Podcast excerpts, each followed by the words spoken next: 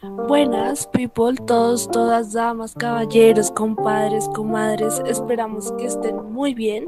Esto es Enredados Podcast y en el episodio de hoy tenemos algo muy especial para ustedes y que nos complace a nosotros hacer, ¿no? Entonces, tras varios episodios con distintos invitados eh, de todas las clases, hablando de todos los temas, el día de hoy unos muy especiales y hoy batimos el récord de invitados en nuestro episodio, en nuestro podcast. Entonces, quiero que sepan que hoy nos acompaña el colectivo Pequeños Relatos, conformado por Mateo Caballero, Andrés Obando, Ana María Suárez y Brandon Romero. Pero antes quiero que saludemos a alguien que nunca nos falla, que siempre está con nosotros y es el pana Miguel Pana. Saluda. Buenas people, sí, como ya lo dijo Juan, hoy es un episodio muy muy especial para nosotros. Compartimos voces, compartimos distintas perspectivas y el tema de hoy está de lujo, así que muy bienvenidos a que lo escuchen, de que pasen un buen rato y falta alguien además que, que nos está acompañando aparte del colectivo Pequeños Relatos, que es Catherine Gordillo. Entonces muy muy feliz de que estén todos acá reunidos.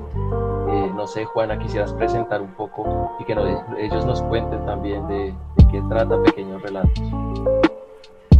Claro, entonces, pues para que nuestros oyentes se contextualicen un poco sobre qué es lo que vamos a hacer hoy y con quién estamos hoy, yo creo que hay que darle paso a Mateo Caballero, el director, por decirlo así, de Pequeños Relatos, pues para que nos presente su proyecto y para que nos presente a sus compañeros del colectivo. Entonces, dale Mateo, adelante. Gracias por esa invitación, ese recibimiento tan bonito eh, para ti, Juan y Miguel. Eh, bueno, la verdad, si me enredo, entenderán, estoy súper contento de estar aquí con ustedes. Eh, antes de contarle, bueno, qué somos nosotros, qué hacemos, voy a, abrir un paréntesis. no están presentes pero son parte del colectivo me parece importante decirlo, eh, porque eh, el esfuerzo de todos es importante para lo que es hoy Pequeños Relatos. Estoy hablando de Dalplitinam Kaur, es editora del colectivo, ya lleva varios, varios meses con, con nosotros trabajando, y eh, María Roncancio, que es nuestra directora de arte, y que aunque no están, es importante pues mencionarlos eh, bueno, nosotros eh, somos sí un colectivo, pero eh, nos, nos estamos como consolidando como una revista digital.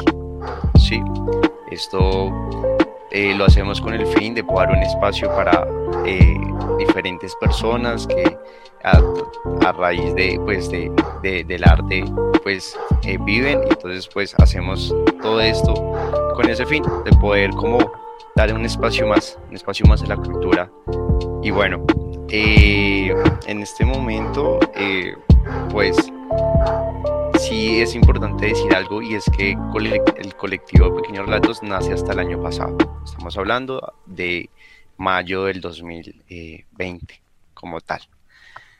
Pero Pequeños Relatos, el nombre Pequeños Relatos, eh, surge mucho antes.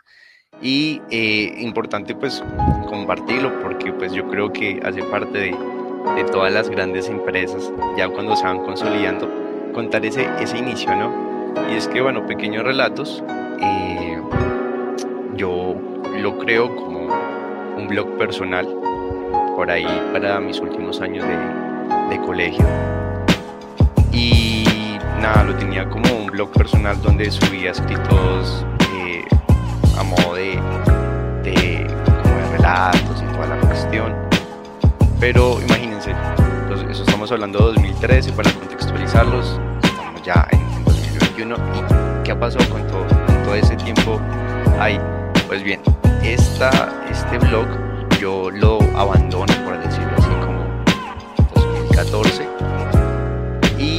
hasta la mitad del 2015 y retomo, o sea, ha como una relación de altos y bajos.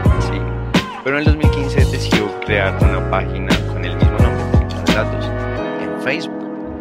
Eso para, digamos, ya promocionar un poco más, a una escala más alta lo que yo escribía. Y por ahí personas como que eh, de diferentes partes de, del continente, eh, eso pues digamos como virtud del internet, eh, se fueron como acercando a lo que yo escribía y, les gustaba. Entonces como que bueno, ahí empezó como la página en Facebook, ya tenía pues el blog, pero nuevamente la abandoné, abandono lo que es este, este proyecto porque me pongo a estudiar la, la, carga, la responsabilidad estaba haciendo, que era la página y el blog. Y bien, eh, así como que pues en este proceso de, de, de, mi profesión la dejo muy pero muy abandonada y solo fue por allá hasta el 2017, segundo semestre, que eh, bueno, en diálogo con mi pareja, eh, ella me dijo, pero bueno, ¿por qué no retomarlo? Y la verdad es que sí, la página, sin que yo la siguiera gestionando en tanto tiempo, siguió creciendo.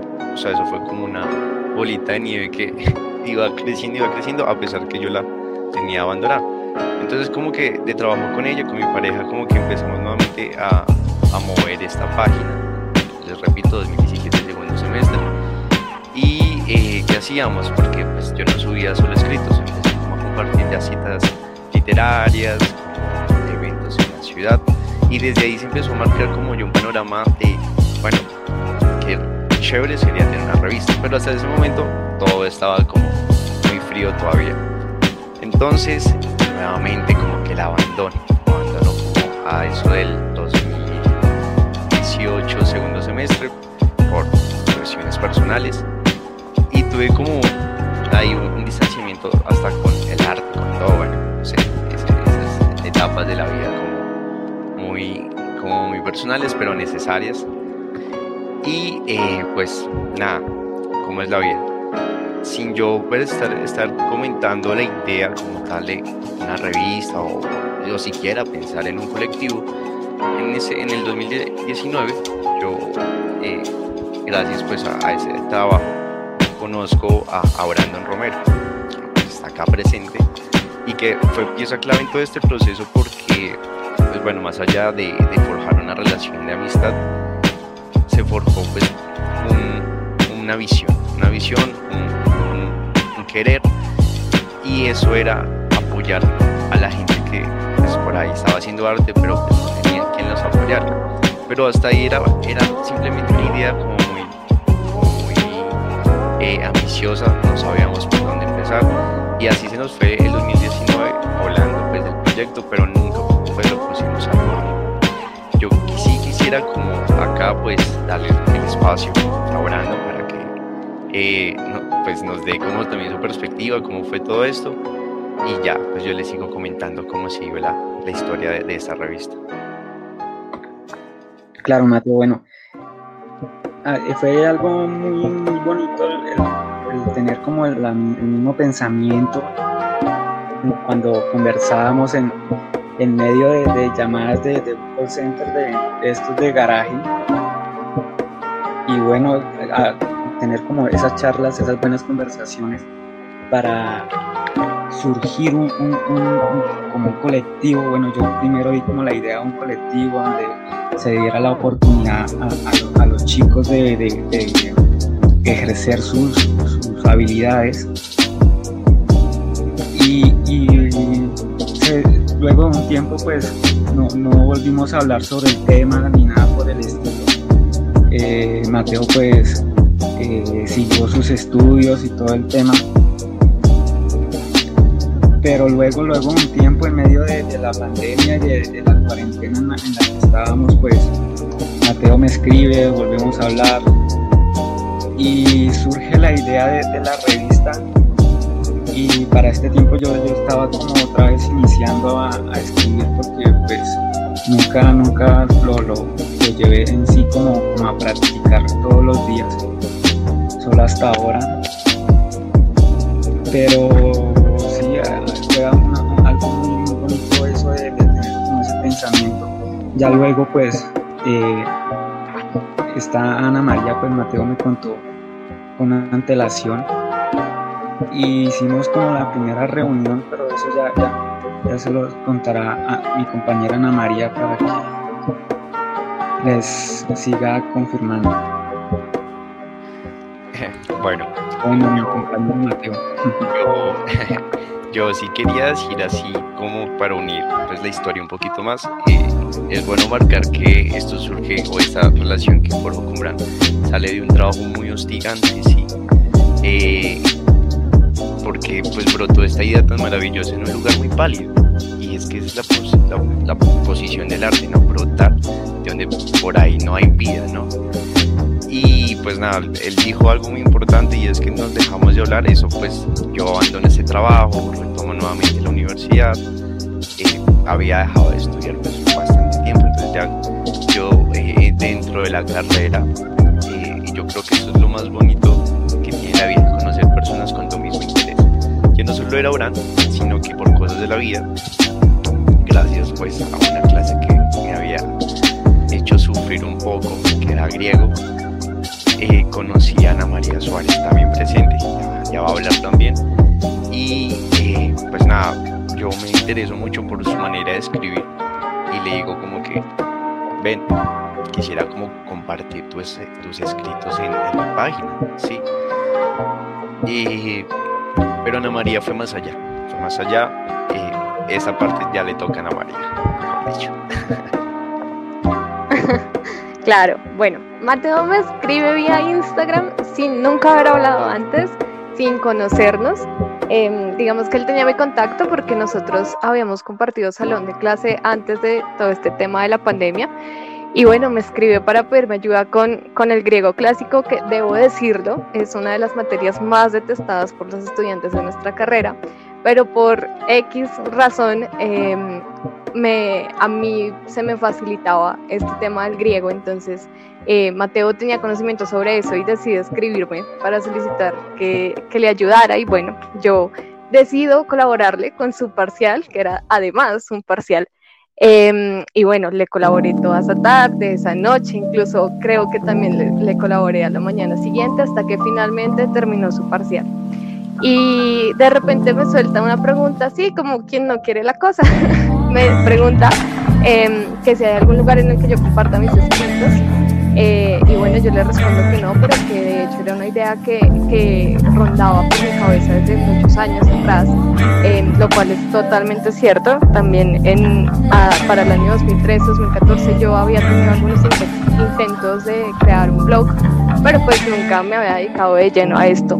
Y bueno, Mateo me, me, comenta la existencia de pequeños relatos como un blog, como una página en Facebook. Em, y yo no me conformo solo con la idea de publicar allí, sino que le propongo hacer parte del proyecto. Y bueno, es allí donde después de una compartida de número y después de una foto de Mateo feliz que recuerdo bastante, em, concretamos nuestra primera reunión junto con Brandon, a quien también conocí para entonces y estamos hablando de mayo del 2020, donde finalmente nos sentamos juntos y decidimos empezar a trabajar en esto, ¿no? que todos los días crece y hemos seguido lanzando ideas y soñando juntos para construir este proyecto. Y bueno, eh, sí es importante decir que pues nosotros, nosotros tres, eh, que somos pues, la base de la revista solo, ¿no? Eh, y hoy somos más. Y es importante también marcar e, esos puntos. La verdad es que apenas esto lo, ponemos como a rodar, ya definitivamente como colectivo.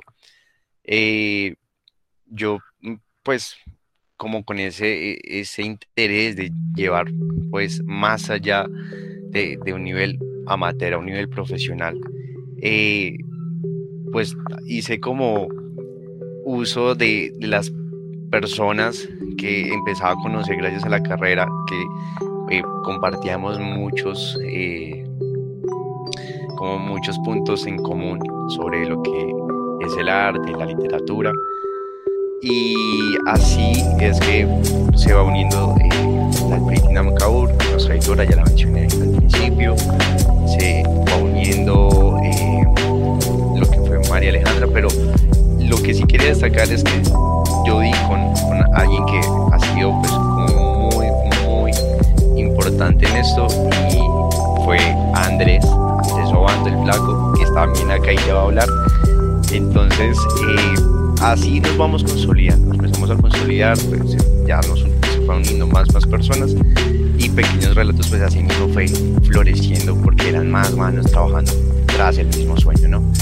Entonces, pues nada, yo sí quisiera, antes de tener esta primera parte, si me lo permite Miguel y, Juana, eh, darle un pedazo de cómo fue que nos conocimos y cómo se dio este paso a, a que el flaco que está acá, pues se haya unido al colectivo.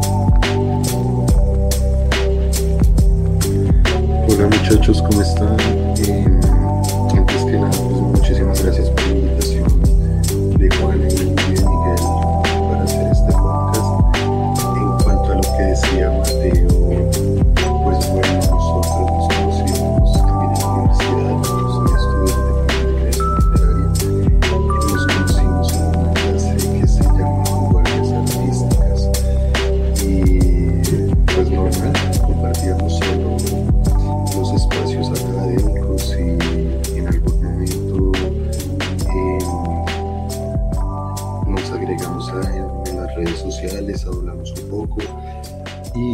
Me hace la invita, pues me cuenta primero que, que tiene un colectivo, me hace la invitación de, de enviar un, cuento, em, el cual pues me dijo que lo iba a revisar con los más de la revista.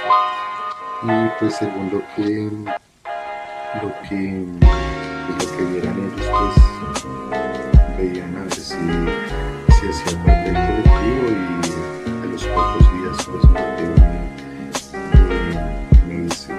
que, me gustaría que hiciera parte del, colectivo. Eh,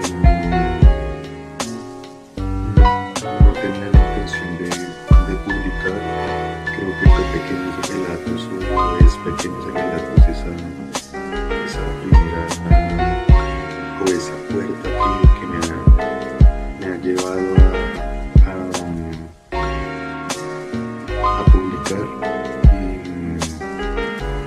ya pues de, ser parte de, la revista. Muy interesante ver cómo surge un proyecto así. De desistir, empezar de nuevo, desistir, empezar de nuevo. De alguna manera se van uniendo nuevas personas, nuevas voces, nuevas formas de ver, nuevas perspectivas. Muy chévere, muy difícil también. Yo, por mi parte, seguramente también por la de Juana, les, los respetamos demasiado como colectivos, pensar de esa manera, muy, muy tesos.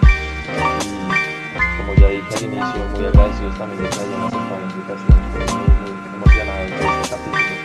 Pero no solo por ustedes, obviamente es un gran espacio para ustedes como colectivo, como revista, sino también porque tenemos una especial, una invitada muy especial, Catherine, Catherine Gordillo. Entonces, Catherine, si quisieras decir algo, si quisieras contarnos qué haces, cuáles son tus aficiones, tus gustos y por qué eh, de alguna manera quisiste participar con nosotros. Hola, hola a todos, todas. Realmente es un espacio precioso, ¿no? La pasión de, la literatura eh, me parece que es un motor de vida para todas las almas que habitan en esta tierra, me encanta. Y pues nos permite siempre reflexionar, siempre guardar en la memoria los momentos más importantes para, para la humanidad, ¿no? Para esa construcción incluso social eh, y demás. Y pues bueno, realmente una, una invitación que me, extiende el flaquito Bando, que lo quiero mucho, flaco, eh, a raíz de, de, eso, ¿no? Yo pues eh, digamos que soy más aficionada que cualquier otra cosa. Eh, me dedico evidentemente a temas sociales de investigación de memoria histórica y pues digamos que, que me encanta mucho leer, investigar, estar con la gente eh, y eso pues a veces en muchas ocasiones los dejo plasmar.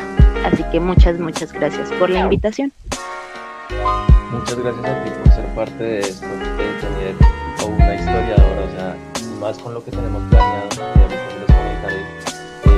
chévere tener, tenerlos a todos muy bienvenidos a este espacio, Y sin más rodeo, yo creo que está bueno que empecemos ya.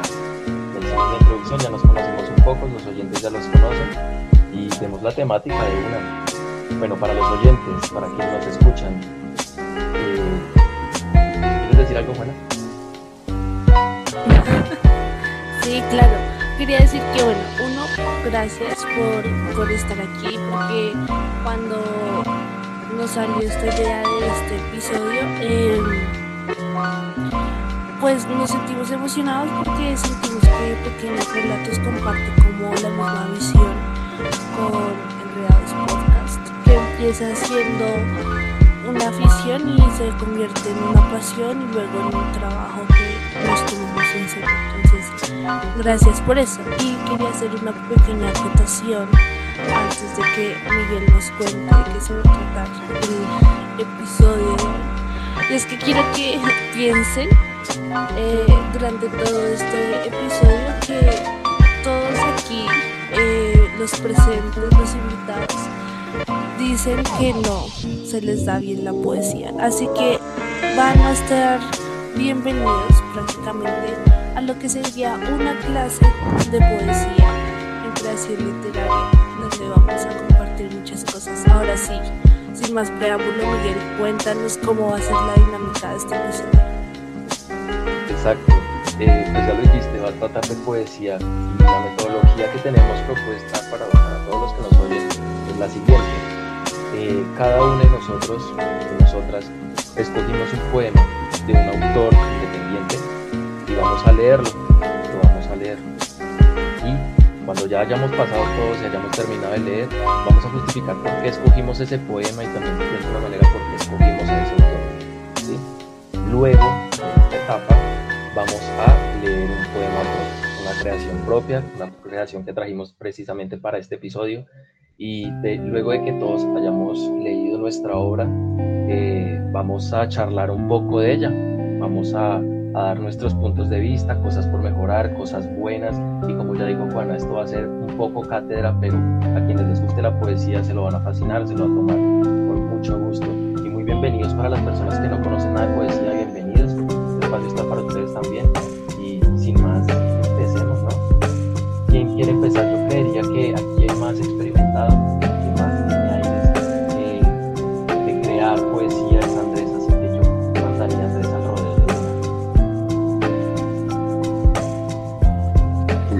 presentación de Miguel. Eh, bueno, vamos a empezar con, con un poema de, de Sor Juana Inés de la Cruz que se llama Insinúa su aversión a los vicios. Insinúa su aversión a los vicios, en perseguirme mundo, ¿qué interesas? ¿En qué te ofendo? Cuando solo intento poner bellezas en mi entendimiento y no mi entendimiento en las bellezas. Yo no estimo tesoros ni riquezas, y así siempre me causa más contento poner riquezas en mi pensamiento que no mi pensamiento en las riquezas. Y no estimo hermosura que vencida es despojo civil de las edades, mi riqueza me agrada fementida teniendo por mejor en mis verdades consumir vanidades de la vida que consumir la vida en vanidades. Sor Juan Inés de la Cruz. Entonces escogí este poema porque mm, me parece muy importante Sor Juan Inés de la Cruz eh, dentro de la poesía hispanoamericana. Eh, como bien sabemos, en algún momento la biblioteca más rica em, en cuanto a contenido y libros de Latinoamérica fue la biblioteca que ella tenía en, su convento y me parece un personaje en cuanto a su misma vida personal muy interesante debido a las decisiones que tomó, debido a su, a su infancia. Em, era una niño genio, eh, a los ocho años ya había escrito su primera obra. Em, desde muy temprana pues estuvo como apadrinada por, los virreyes de, España. Eh,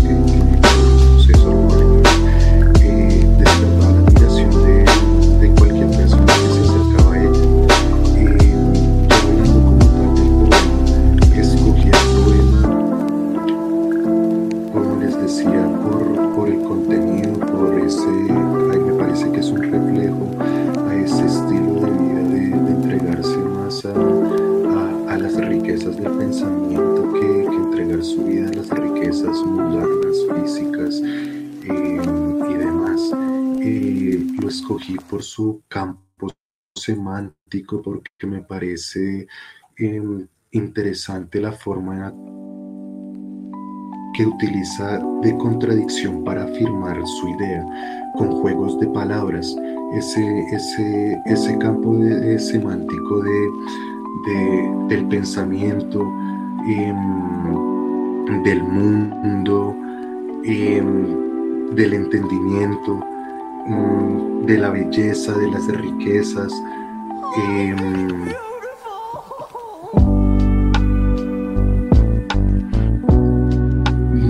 Creo que, que, que, o sea, eso sería, digamos, como como uno de los, de los motivos por el cual escogí el, el poema. Mm, me parece que también, digamos, ahí se, se alcanza a notar la, la, la brillantez que, que, que, tenía esta mujer, su, su escritura exquisita, eh, la facilidad con la que, con la que podía jugar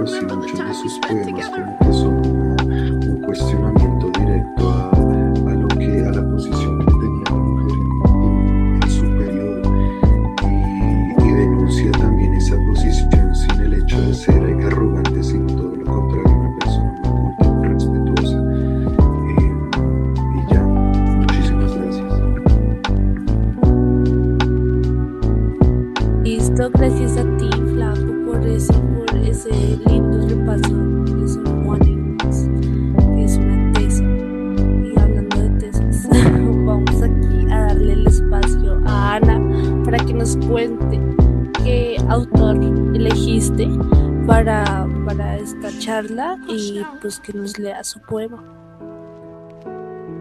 Ok, gracias por ese recibimiento tan especial. Eh, bueno, yo he escogido a Gabriela Mistral con su poema Dos Ángeles. No tengo solo un ángel con ala estremecida. Me mecen como el mar, mecen las dos orillas, el ángel que da el gozo y el que da la agonía, el de alas tremolantes y el de las alas fijas. Yo sé, cuando amanece, cuál va a regirme el día, si el de color de llama o el color de ceniza, y me les doy como alga a la ola, contrita. Solo una vez volaron con las alas unidas el día del amor, el de la epifanía. Se juntaron en una sus alas enemigas y anudaron el nudo de la muerte y la vida. Bueno, yo selecciono a Gabriela Mistral primero porque es un referente para la literatura latinoamericana, ¿no? Es, fue ganadora del Nobel de Literatura en 1945 eh, y también marca eh, como la postura y la posición de la mujer em, a nivel artístico para la época. Y me parece que eso es algo eh, muy admirable y es algo que sobre todo las, las mujeres dentro del campo de la literatura debemos resaltar y debemos traer a la memoria constantemente, porque queramos o no, seguimos en esta lucha por posicionar a la mujer en, todos los campos, pero en especial en el arte, ¿no? En este caso. Y bueno, em, creo que Dos Ángeles es un poema que em, eh, me responde de alguna manera a una idea sobre la que yo reflexiono constantemente y que también transmito en mi literatura que es como esta idea de la dualidad del mundo y la pugna entre el bien y el mal, tan tradicional, ¿no? Que todos conocemos. Y creo que Gabriela le da una respuesta muy bella y es el amor, ¿no? Yo creo que lo que ella transmite a través de este poema es que el amor está por encima del bien y el mal y que puede ser que por las mañanas nos levantemos y hoy me siento más hacia el lado del bien, pero mañana me siento más hacia el lado del mal, pero es posible que que yo pueda dominar todo esto a partir del amor, ¿no? Y a vivir el bien y el mal a través del amor. Entonces, eh, pues creo que eso también de alguna manera está atravesado por, por em, la idea del cristianismo. Em, porque de hecho ella en su poesía también da mucha cuenta de, lo que es la fe cristiana. Eh, hay otro poema de ella que es el Decálogo del Artista, que me parece bellísimo, en el que ella eh, da como una serie de normas del artista eh, para través de su arte em, compartir a Dios y de alguna manera también respetarlo y honrarlo. Entonces, pues sí, yo creo que, este poema es muy hermoso por esa razón y que más allá de lo cristiano, más allá de la idea de Dios como amor, eh, Gabriela una respuesta contundente, ¿no? Nosotros tal vez como seres humanos nos preocupamos mucho por si soy bueno o soy malo, o por si lo que hago está bien o está mal, pero deberíamos preocuparnos por el amor que le metemos a las cosas que hacemos y por cómo vivimos el amor, ¿no? Cada uno a nuestra manera. Entonces sí, creo que, que esa fue la principal razón por la que me incliné por dos ángeles.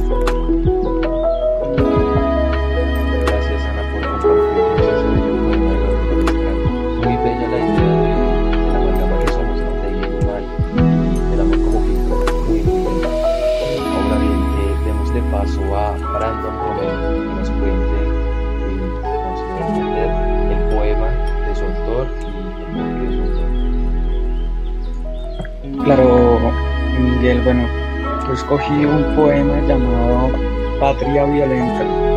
Su autor eh, es el escritor Jorge Gaitán Durán. Eh, patria violenta, violenta patria mía, en mí creció tu amor tardío, como una bocanada de perfume salvaje. Todo estaba impregnado de ti, el amor, los cien países que conocí, con tu dolor siguiéndome como si fuera ya mi propia sombra. Me bastaba nombrarte y ya tenía el gusto de tu piel, un sabor a panal colgado en los fragmentos de los árboles.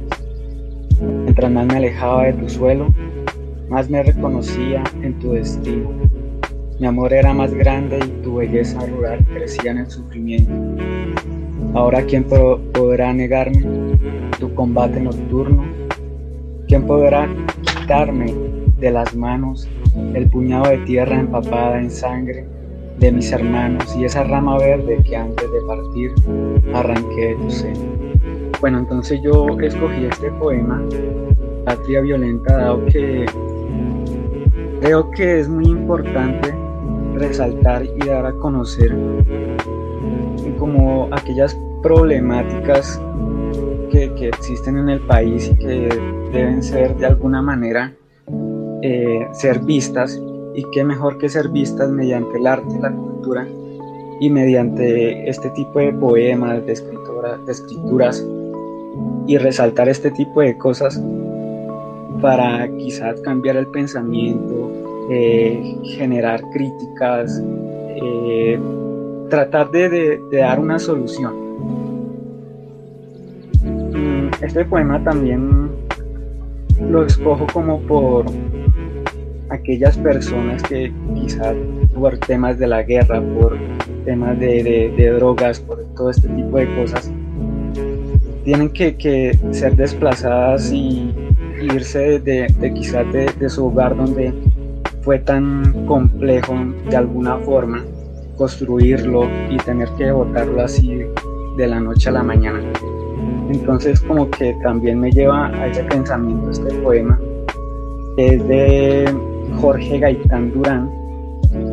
Este es un señor norte santanderiano, quien se destacó por, por su poesía en crítica social y quien también eh,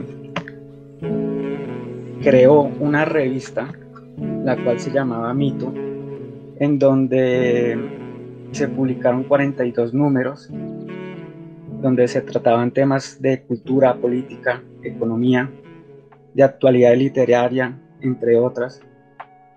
Y pues él quiso como, como dar esa, esa voz, entonces eh, por ese motivo fue que escogí el poema. También pues como la, autonomía, el pensamiento de, sus escritos me me, como que me educan y me, hacen pensar diferente.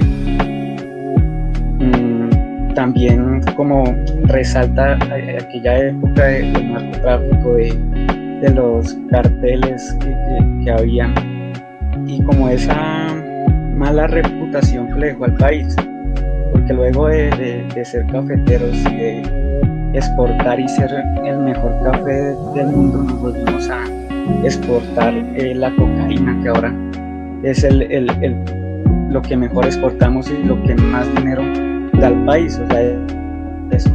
Y aún así seguimos siendo uno de los países más pobres. Eh, cabe como resaltar eso y, entonces siempre me ha llamado la, la atención este tipo de circunstancias. Gracias.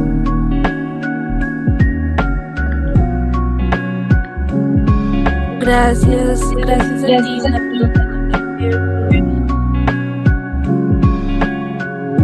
Por eh, apoyarnos con tu poema y entonces ahora le vamos a dar paso a Katherine para que nos cuente sobre qué poeta y qué poema eligió, que estoy muy interesada por saberlo.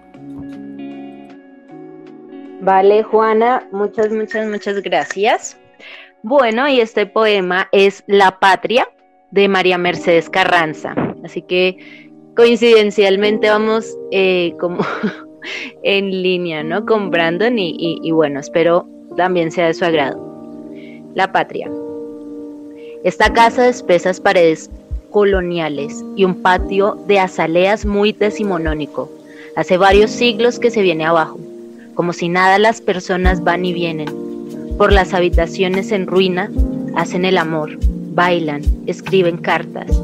A menudo silban balas o es tal vez el viento que silba a través del techo despondado. En esta casa los vivos duermen con los muertos, imitan sus costumbres, repiten sus gestos y cuando cantan, cantan sus fracasos. Todo es ruina en esta casa Está en ruina el abrazo y la música, el destino cada mañana, la risa son ruina, las lágrimas, el silencio, los sueños. Las ventanas muestran paisajes destruidos, carne y ceniza se confunden en las caras, en las bocas son las palabras, se revuelven con miedo. En esta casa todos estamos enterrados vivos. María Mercedes Carranza, Bogotá, 20 4 de mayo de 1945 y fallece el 11 de julio de 2003. Este, esta mujer realmente es un ejemplo significativo de lucha de resistencia en Colombia. María Mercedes, María Mercedes Carranza nos permite a nosotros y a nosotras habitar en medio de ese universo del desencanto. Con su poesía, con su obra, nosotros nos enfrentamos, es básicamente a eso, al desencanto, a como una, una poetisa colombiana nos ubica realmente en ese mundo desajustado que se llama Colombia. Es el lugar donde habitan un montón de historias, de memorias, de dolores, de intrigas, de desamores. Y María Mercedes Carranza se convierte en esa mujer que lucha a través de las letras, desde lo político, desde lo histórico, con sus entrañas, por un país desigual. Ella básicamente, eh, cada vez iba escribiendo un poema tras otro, tras otro. Parecía una distopía, pero en, poemas, ¿no? Y e increíblemente hay una, una coincidencia en, uno de sus poemarios, en el, eh, se llama Amor y Desamor. También uno empieza a dilucidar esa figura de Luis Carlos Galán, ¿no? Como si fuera una crónica de una muerte anunciada. A mí me encanta María Mercedes Carranza porque me hace sentir colombiana, esa colombiana que lucha, que resiste, que persevera, que ama, que vive. No tuvo para nada una vida fácil, María Mercedes Carranza, ¿no? Eh, invitarles a la Casa de Poesía Silva para que conozcan, no sé si ya está abierta, no sé, pero ahí nos cuentan también un poco de la historia de ella, ¿sí? Y por qué toma la decisión incluso de quitarse la vida, ¿no? También qué trágico. Qué trágico que seres tan maravillosos como, como esta poetisa pues terminen prefiriendo abandonar esta lucha de esa manera. Eh, y pues básicamente me, me, gusta mucho, me gusta mucho eh, y aparte me invita también como a pensarme en esa cadena de afectos, ¿no? Desde lo artístico, desde lo político, eh, desde lo social, desde el movimiento, porque muchas veces los artistas también lo, lo, lo, lo viven un montón y es que en esas soledades y en ese, en ese sentipensar a, a veces gana la tristeza, la tristeza, la nostalgia o nos gana un poco eh, uy, esa desesperanza horrible de un mundo tan absurdo, ¿no? Pero entonces ahí es donde tenemos que entrar a cuidar los vínculos del artista, del artista, de acompañarnos, ¿no? De decir, caramba, ¿no? Es muy valiosa la vida de los demás, ¿no? Y, sobre todo estas personas, todos, todas, que marcan historias significativas en los otros. Entonces, por eso he decidido escoger a María Mercedes Carranza, haciéndole honor a mi país. Muchas, muchas gracias, Catherine, porque además diste tremendo, no sé, tremendo repaso sobre uno, historia y dos, literatura. Entonces, por eso tenía tanta curiosidad de saber a quién ibas a presentar, porque es otra mirada diferente a creación literaria. Y hablando de creación literaria, el director de Pequeños Relatos, Mateo, cuéntanos, ¿qué poeta y qué poema escogiste? Eh, gracias por esa entrada, Juana. Eh, bueno, eh, yo para esta oportunidad decidí elegir un poeta que pues, ha marcado mucho en lo que ha sido pues, este proceso creativo mío, es Fernando Charly Lara. Y el poema que elegí de él para esta ocasión se llama Olvido. Los días que uno tras otro son la vida. Aurelio Arturo. La trémula sombra ya te cubre, solo existe el olvido, desnudo, frío corazón deshabitado y ya nada son en ti las horas, las taciturnas horas que son tu vida. Ni siquiera como ceniza oculta que trajeran los transparentes silencios de un recuerdo.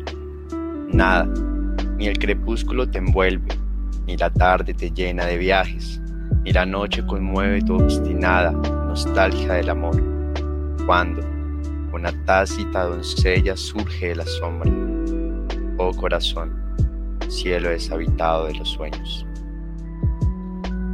¿Y por qué elijo a Fernando Charly Lara?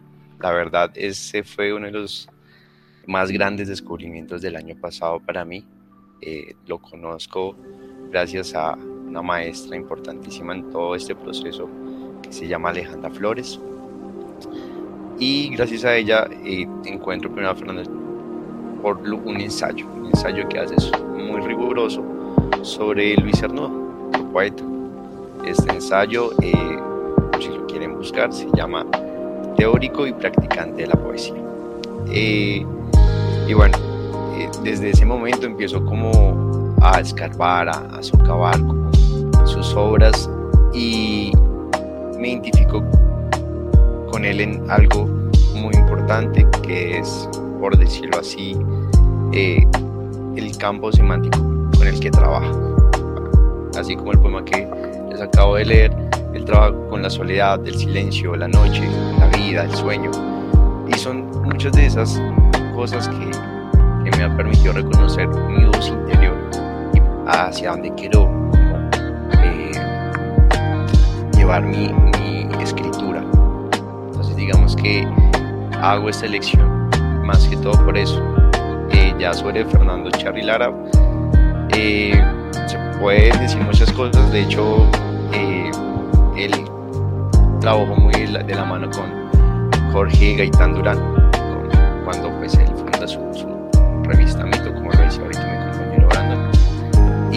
hace parte de esa camada de poetas, escritores que eh, merece como nuevamente darles ese, ese espacio importante que ellos mismos se forjaron con tantas cosas buenas y que por ahí como no se tienen como muy eh, digamos muy conocidos en el medio. Entonces digamos eh, ese proceso también de vida que él lleva me ha inspirado me ha inspirado a mi proceso como escritor eh, ¿Qué más les puedo comentar de él? Algo que también me identifica mucho con él es Bogotá. Entonces, eh, ese factor, digamos que realmente a mí me marca mucho que sea, bogotano, porque en más poemas, vamos, no sé, por mencionar algunos, o en la madrugada, o llegar en silencio, eh, sí, no, no marca pues que sea Pero digamos, yo los adapto los adapto a, a, lo que es mi ciudad. Y porque en mi ciudad yo, de mi ciudad yo construyo mi poética, así. Entonces, eh, bueno, ese es mi lección para esta oportunidad. Y no, no, no, podría contarles algo más, yo creo que ya lo, lo pueden mirar si les interesa por, por lo que es la web. Qué bueno, Mateo, que hayas encontrado esa voz que te construye y te ayuda y te alimenta. Muchísimas gracias por compartir ese poema con nosotros. Ahora, como para variar un poco, presentador presentando presentadora, Juana, cuéntanos, ¿qué poema escogiste y por qué? Gracias, Miguel.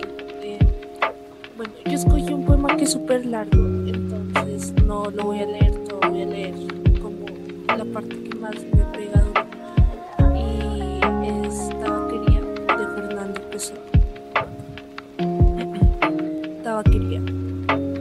soy nada, nunca seré nada, no puedo querer ser nada.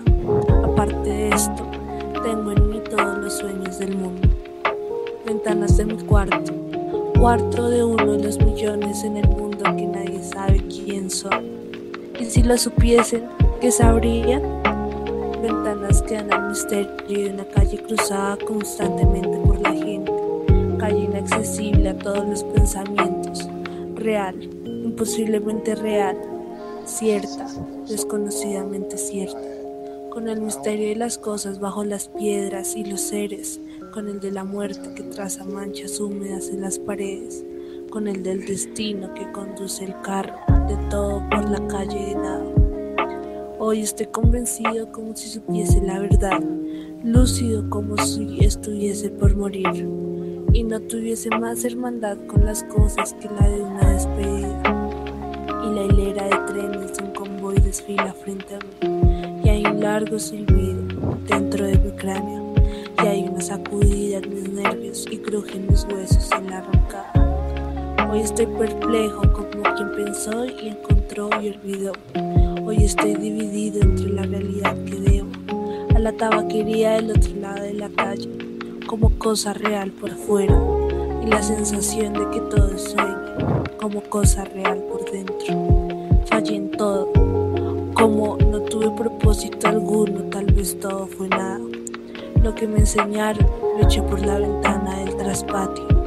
Ayer fui al campo con grandes propósitos. Encontré solo hierbas y árboles y la gente que había era igual a la otra. Dejo la ventana y me siento ¿Qué he de pensar? ¿Qué puedo saber de lo que seré? Yo que no sé lo que soy. Ser lo que pienso. Pienso ser tantas cosas. Y hay tantos que piensan ser esas mismas cosas que no podemos ser tantos. Y lo dejo ahí porque es súper, súper, súper largo. Pero es que sinceramente escogí tabaquería porque cuando entré a la universidad eh, yo sabía, y todavía lo sé, que la poesía no, no era para mí. Pero pensaba que la poesía era eso que nos enseñan en el colegio de rimar el primer verso con el cuarto, o el primero con el tercero, y el segundo y el cuarto. Entonces, como que tenía muy fijo eso, y no había leído nunca un poema que me hiciera conmover y llegó primer semestre y por cosas de la vida nos presentaron a Fernando Pessoa en una clase y nos leyeron tabaquería. Y desde ese día siempre siempre que necesito escribir un poema siempre que me siento como emocionalmente reprimida y que necesito escribir cualquier cosa y sé que tengo que conectarme con eso que sé que no soy eh, leo tabaquería. Y ahí ahí lo tengo todo. Entonces sí. Y hablando aquí con alguien que también ama mucho Pessoa, pero no eligió a Pessoa, sé que no eligió para este episodio. Cuéntanos, Miguel, ¿qué elegiste? ¿Qué poema elegiste? ¿Qué poeta elegiste para este episodio? Eh, bueno, pues yo escogí eh, un poema de un poeta bogotano, colombiano, eh, un poeta que antes de ser conocido como poeta es más conocido por ser fabulista. Título de este poema se llama La hora de tinieblas de Rafael Pombo. Oh, qué misterioso espanto es este de la existencia. Revélame algo, conciencia. Háblame, Dios poderoso. Hay no sé qué pavoroso en el ser de nuestro ser. ¿Por qué vine yo a nacer? ¿Quién a padecer me obliga? ¿Quién dio esa ley enemiga de ser para padecer? Si en la nada estaba yo, ¿por qué salí de la nada a execrar la hora menguada en que mi vida empezó? Y una vez que se cumplió ese prodigio funesto, porque él mismo que lo impuesto de él no me viene a librar, y he de tener que cargar un bien contra el cual protesto. Alma, si vienes del cielo, si allá viviste otra vida, si eres imagen, imagen cumplida del soberano modelo, como has perdido en el suelo la fe de tu original, como en tu lengua inmortal no explicas al hombre rudo este fatídico nudo entre un dios y un animal. Como el poema de Juana, este también es bastante extenso. Lo dejo ahí y muy invitados a que lo sigan leyendo. Eh, decidí escoger este poema por una cosa simple que creo que también comparto con Mateo, es la cuestión de que este poeta también es de Bogotá. Eh, digamos que este poema eh, trata la cuestión de la existencia y es un tema que se ha tratado en muchos poemas por muchos escritores de todas partes pero el hecho de que sea de Bogotá lo siento más cercano, ¿saben? Lo siento más aquí, más, más añejadito a mí. Quizás fue por eso que lo escogí, también por el hecho de, la imagen, la imagen que fue concebido este escritor de, fabulista, ¿no? Que de alguna manera, y comparando un poco con este, este poema, es bastante contradictorio, es bastante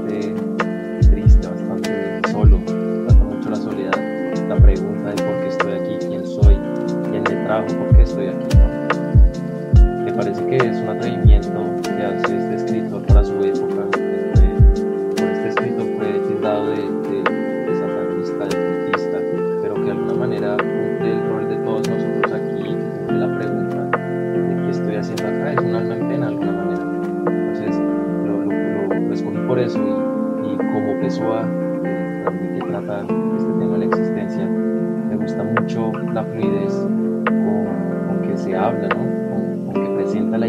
la idea abstracta. que nunca,